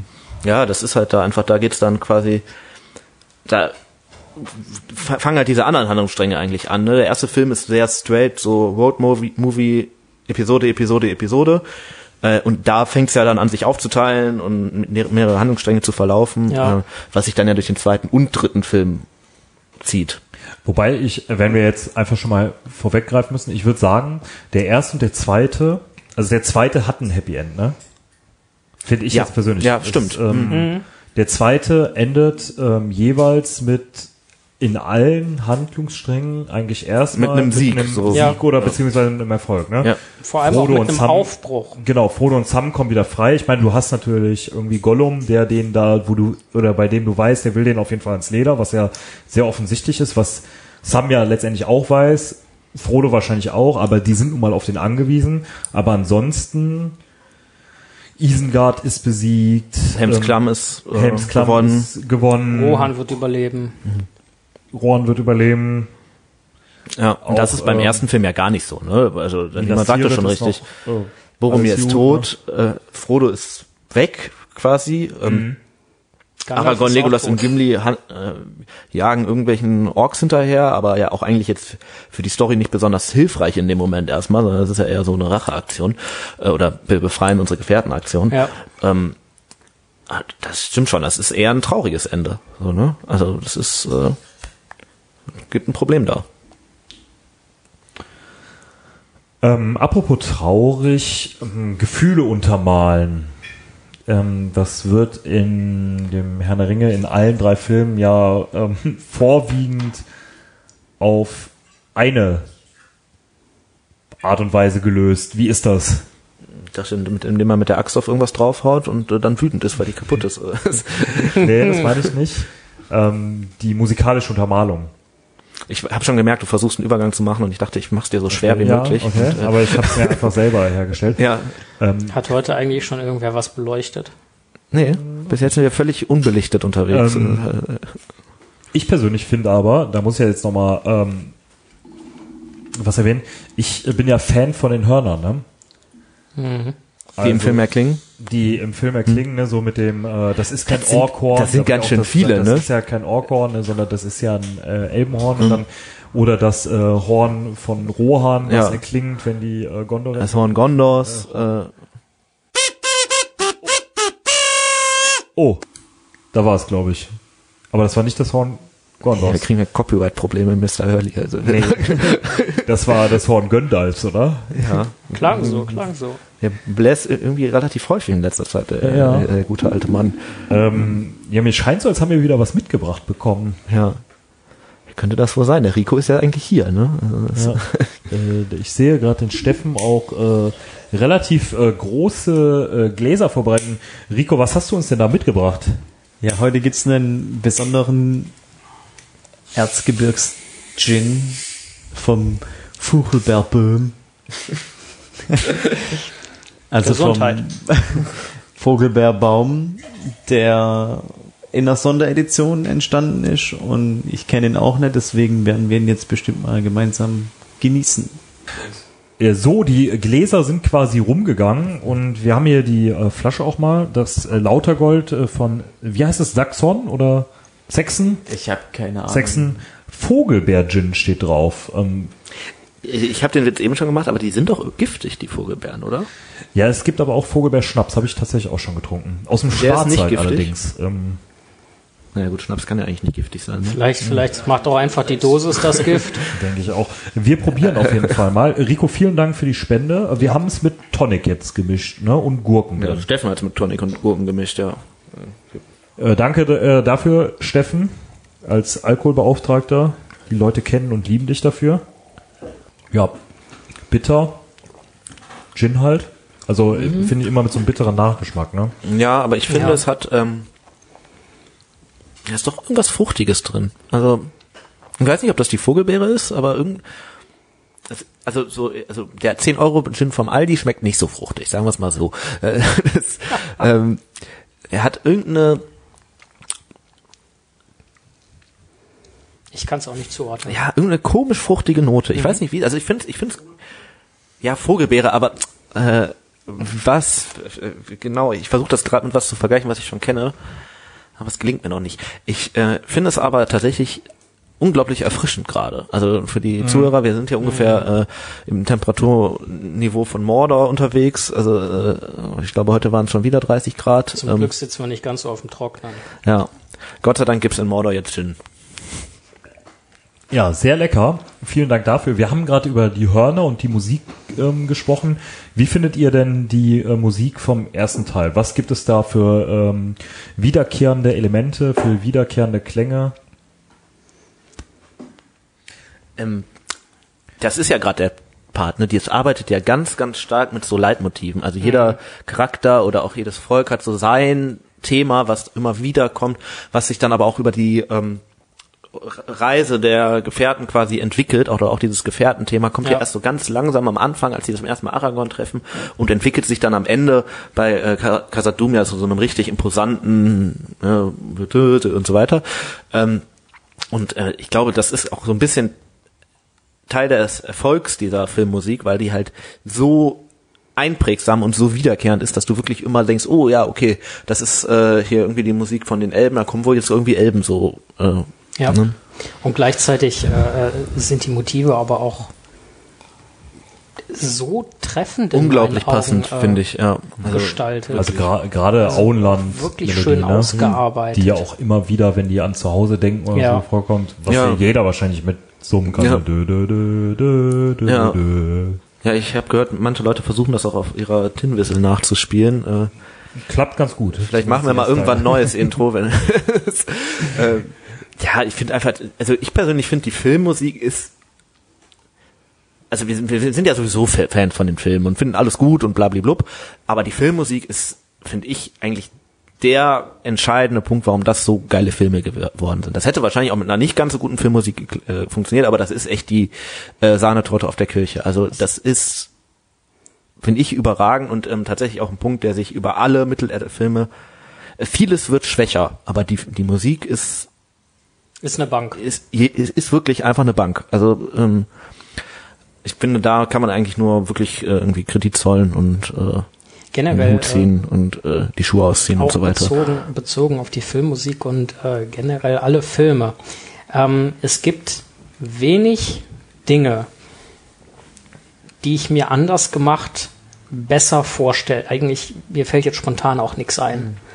Ähm, außer man hätte die Filme noch deutlich länger gemacht und bestimmte Szenen damit reingenommen. Das wäre Ja, natürlich quasi cool. Special Extended Extended Extended Version. Sowas in die Richtung. Ähm, aber das ist für mich immer, immer ein ganz gutes Indiz und da fällt mir auch kein anderer Film ein tatsächlich, wo ich das so hätte. Ähm, dass, Mhm. Ich finde, es dass gibt halt bei anderen Filmen, also zum passt. Beispiel jetzt- Und das bei der Länge, ne? Bei der Länge, ja. Und jetzt, äh, das ist jetzt der nächste Harry Potter Vergleich. Das hat auch einige sehr coole musikalische Teile im Film, aber nicht über den ganzen Film über, dass du wirklich jedes Mal denkst, boah, jetzt kommt jemand Neues, der hat ein neues Leitmotiv, das Leitmotiv ist irgendwie noch geiler als das vorige. Äh, Und ich finde, dass die Filme im Gegensatz zu den Büchern gerade nach hinten hin, also allerspätestens mit dem fünften Teil auch furchtbar abstinken. ja, ja. Wenn ich das am ehesten mit ähm, irgendwas ähm, filmischem vergleichen wollen Mhm. würde, wo die Musik ähnlich gut gewählt ist, die ähm, vorher nicht so bekannt ist, würde ich tatsächlich zu einer Serie tendieren. Ja. Und dann wäre das Scrubs für mich persönlich. Ich weiß nicht, wie ihr das seht. Ah ja, also Aber, Scrubs hat ähm, auch wirklich geile Musik, finde ich. Ja. Wobei es halt, äh, also jeder zweite Song ist irgendwie How to Save Alive, aber ähm, ja, ist ja viel so Äh, Indie-Mucke, ne, die vorher irgendwie unbekannt ja, war. aber ähm, du hast schon recht, die machen auch. Ich finde bei Scrubs die tatsächlich. passt auch immer irgendwie. Die so, passt, äh, ähm, die Musik. Die, ich finde, die Musik bei Scrubs greift noch viel mehr in den Film ein, in dem das, das Setting noch viel mehr Mhm. auf äh. Das ist ja bei Herr der Ringe tatsächlich so ein, das ist das Gesamtding. Es Ne? das, Du hast ein geiles Bühnenbild genau. und dann kommt dann noch die gute Musik zu. Ähm, aber du hast schon recht, also Scrubs hat schon wirklich geile Musik. Wie, wie sehe denn eigentlich der Herr der Ringe Film aus, wenn du quasi das Cast von, Von Scrubs, Scrubs? hättest, so. So, Das äh, Sacred Heart äh, Hospital. Oder? ja, ich weiß nicht, so äh, hier, wie heißt der Schauspieler von äh, Dr. Cox? Ich, ich wusste das mal. Ich äh, komme aber gerade auch nicht drauf. ja. Ah, an den habe ich auch gerade gedacht. Ja. So, wen würde der hätte auch einen guten Aragorn an, äh, abgegeben. Das wäre nur ein bisschen anders Schon, dann ne? geworden. Ja. Der hat, glaube ich, ein Platoon. Jetzt wirf ihn doch einfach rein. ja, Alle in den Mund. ich weiß nicht, ob der nicht fast eher äh, so von der Art her oder als Dr. Dr. Coxigen Art nicht fast eher einen Gandalf geben könnte. Oh, das wird, aber- also ich glaube, dann hätte Pippin wirklich ein schweres Leben gehabt. äh, aber Pepin, ist das überhaupt ein Frauenname? Kollege gerade der Hausmeister als Tom Bombadil, auch wenn er in den Filmen nicht vorkommt. Ähm, wo wir gerade von anderen äh, Filmen beziehungsweise Serien sprechen, ähm, wir haben das ja schon mal angerissen. Was gibt es denn noch so für Filmversionen? Also die Zeichentrickserie, über die haben wir ja mal gesprochen. Ne? Also wir hatten das. Äh, es ist Lied auch ein mal- Film. Ähm, also das Der ist tatsächlich ganz süß gemacht. ja, ich finde findest du? ich find den süß gemacht. Where there's a Ähm, whip. There's a whip. There's a way. Where there's a whip. We don't wanna go to war today. Ja. Ich finde es äh, total spannend, wie diese Charaktere da halt im Zeichentrick gezeichnet sind und so. Also wie gesagt, ich, ich finde es liebevoll gemacht. Es ist liebevoll, es hat natürlich auch, Vor allem zu der Zeit halt, ne? Es Ja, ist ja auch schon ja, was älter, 1970er total war das so. überzeichnet, ne? So. Das ist ja so ein, ähm, ich habe vergessen, wie das Verfahren heißt, vielleicht weiß das äh, unser ähm, Grafiker hier. Ähm, die haben ja quasi Re Realfilm gedreht und das dann überzeichnet. So, und daraus dann quasi so einen Zeichentrickfilm gemacht. Ich, äh, vielleicht finde ich das noch bis zum Ende der Folge raus und kann es gleich noch nachtragen. Ähm, aber das, äh, der Film, der Zeichentrickfilm hat ja auch äh, einige Szenen, die quasi mehr oder weniger eins zu eins dann in den äh, späteren Herr der Ringe Filmen auch so reingekommen sind. Also zum Beispiel diese Szene da unter dem Baum mit dem Nazgul, wo die zum ersten Mal auf den treffen, ähm, was übrigens in einem Park in Wellington einfach gedreht wurde. Das ist gar nicht irgendwie im Wald, das ist irgendwie so ein Stadtpark, wo die das äh, gefunden haben, dieses äh, Setting. Ähm, die ist eins zu eins auch in dem anderen Film ähm, drin. Ähm, dann haben wir letztens auch schon mal erwähnt, äh, den Russenfilm, der ja irgendwie jetzt mehr oder weniger aufgeploppt ist, ne, zum Ende der Sowjetunion irgendwie. Also nochmal ein Stück jünger als die Zeichentrickfilme. Äh, Habe ich mal kurz reingeguckt, so szenenweise. Auf YouTube war der, glaube ich. Wir warten da einfach mal, bis es da. Untertitel für gibt und dann gucken wir den mal zusammen so als Aktion. Dann versteht man auch, was die da sprechen. Oder wir lernen alle Russisch. Das ist aber, glaube ich, der. Äh, Ja, ich hatte ja tatsächlich Jetzt. drei Jahre Russisch in der Schule. Ähm, allerdings so. ist das äh, ja schon was äh, her, die äh, Schulzeit. Äh, ich habe nicht so viel von verstanden, aber wie gesagt, ich habe auch nur so äh, durchgeklickt, weil ich äh, die Bilder so furchtbar fand und die Szenen persönlich. ähm, aber das ist ein Rotoskopieverfahren übrigens, was ich nur nachtragen okay. wollte. ne? ähm, also äh, weiß ich, können wir gerne versuchen, dann brauche ich aber viele Hörner dabei.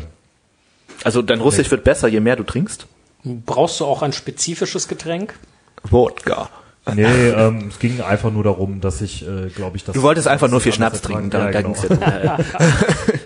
Ja, ich weiß nicht, äh, haben wir welche vergessen? Äh, ja gut, wir haben natürlich jetzt, wir sprechen ja nur über die Special Extended Version hier gerade. Wir haben natürlich eigentlich die äh, Kinoversion so geschlabbert jetzt. Wobei äh, ich die auch schwächer finde, also die sind auch gut, äh, aber die Extended Versions sind einfach nochmal Ja. wirklich 100% mehr. Ähm, einfach, äh, was aber vielleicht auch so an diesem Fan-Dasein liegt. Ich glaube, wenn du nicht so dringend bist, denkst du dir noch drei Stunden auch sehr, okay, das reicht jetzt. Ne?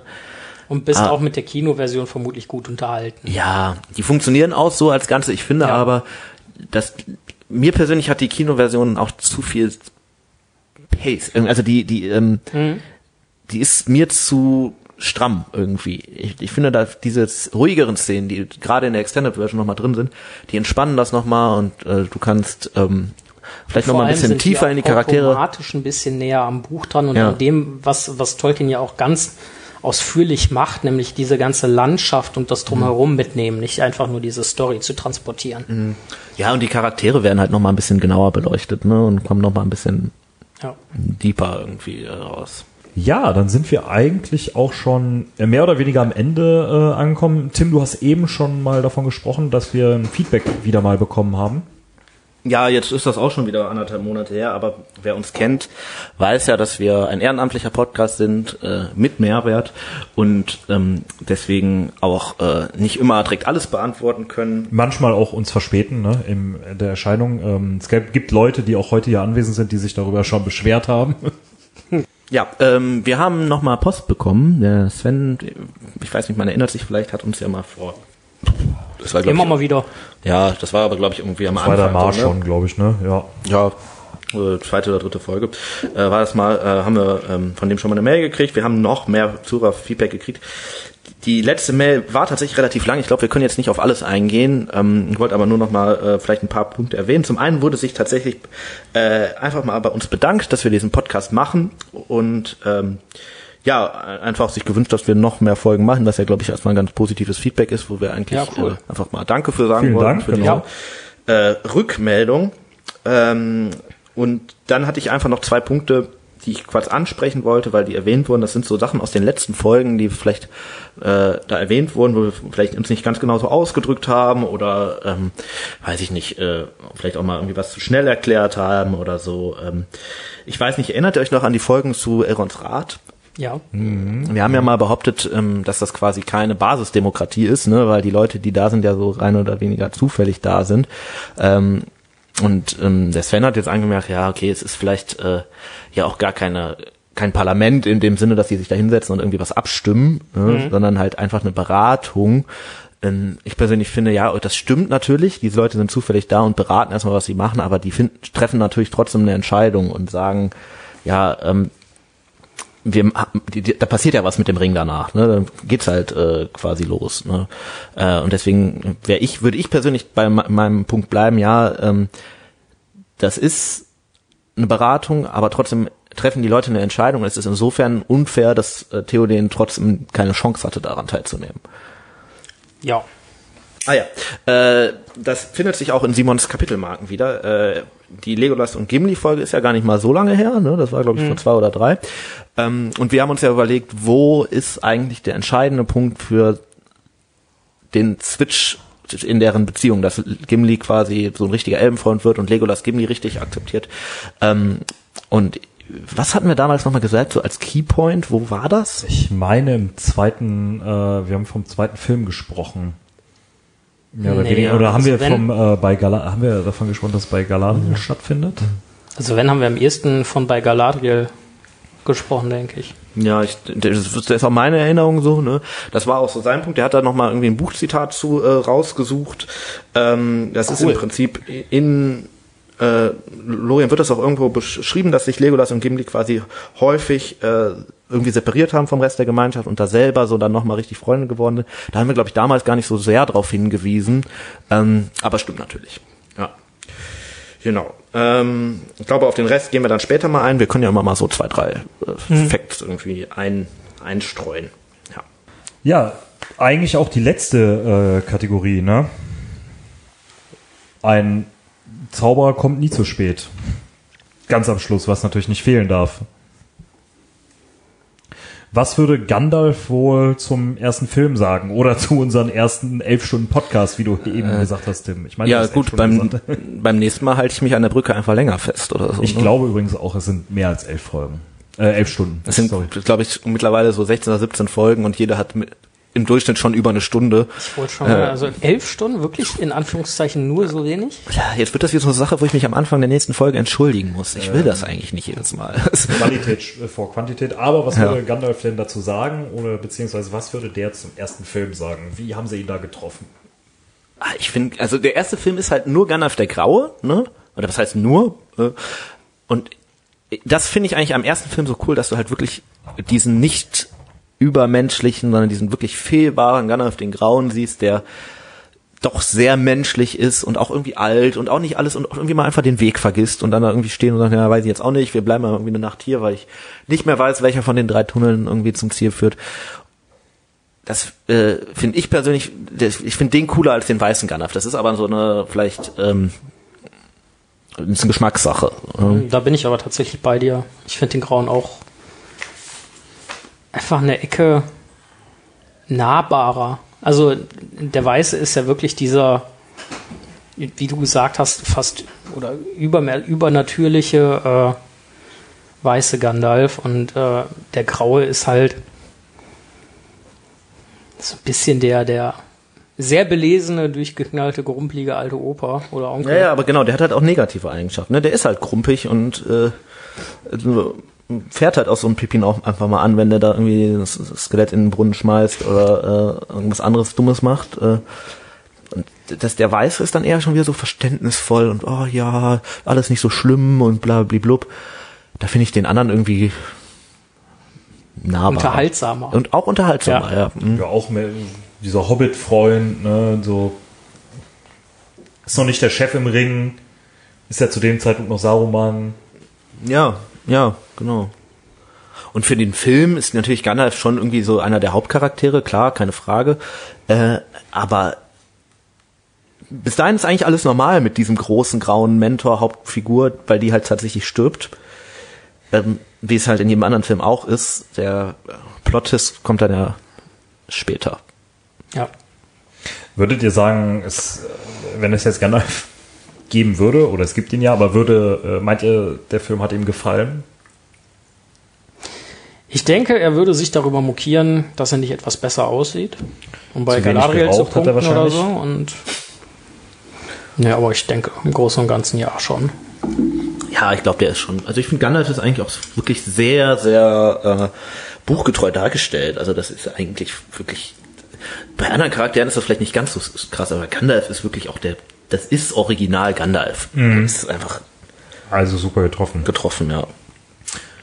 Ja, dann bleibt mir eigentlich nur noch eins zu tun, ähm, mich zu bedanken beim Steffen für die großartige Verköstigung, beim Stefano für die Technik und für den Schnitt später.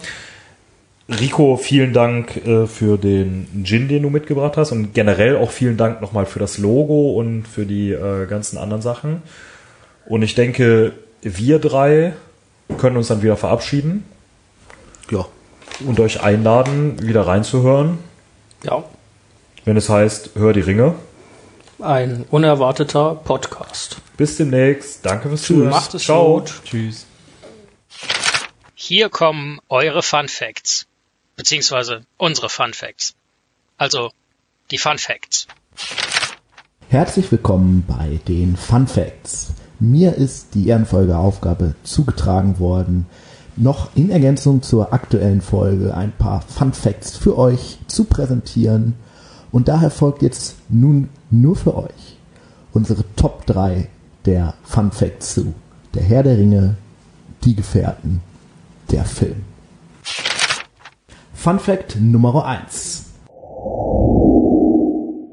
Der erste Shot von Ian McKellen aka Gandalf ist die und was ist mit sehr alten Freunden, auch bekannt als Aufmachen, Drogenverhandlungen, bekannte Szene vom Anfang des Films im Auenland.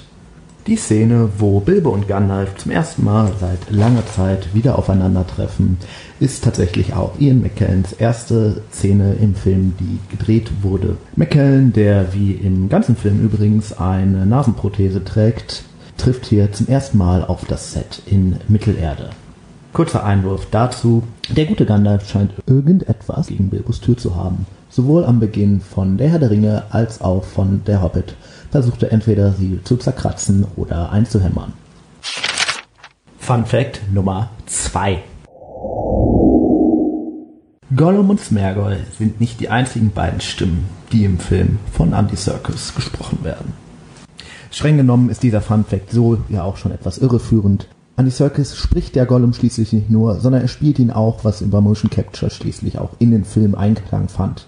Tatsächlich hat er allerdings nicht nur Gollum seine Stimme geliehen, sondern auch einem der schwarzen Reiter, die man am Anfang des ersten Films sieht. In der Szene Auenland, Beutlin, wo das erste Mal ein Nazgul sichtbar wird, wie er versucht, Hobbitbauern zu verängstigen, hört man tatsächlich im erringlichen Original die Stimme von Andy Serkis. Von der Rolle als Gollum wurde ihm übrigens zu Beginn erstmal abgeraten. Als er das Angebot bekam, hat er gerade eine Oliver Twist Serie gedreht und einer seiner Co-Stars hat ihm ziemlich eindringlich empfohlen, die Rolle lieber nicht anzunehmen. Man möge sich vorstellen, wie die Herr der Ringe Filme ohne Andy Serkis geworden wären. Zu guter Letzt der dritte Fun Fact. Man kann nicht einfach den ganzen Text über Nacht lernen. Für wie viele Memes die One Does Not Simply Walk into Mordor Szene ein Vorbild gewesen ist, wird wohl für immer ein ungezähltes Geheimnis bleiben.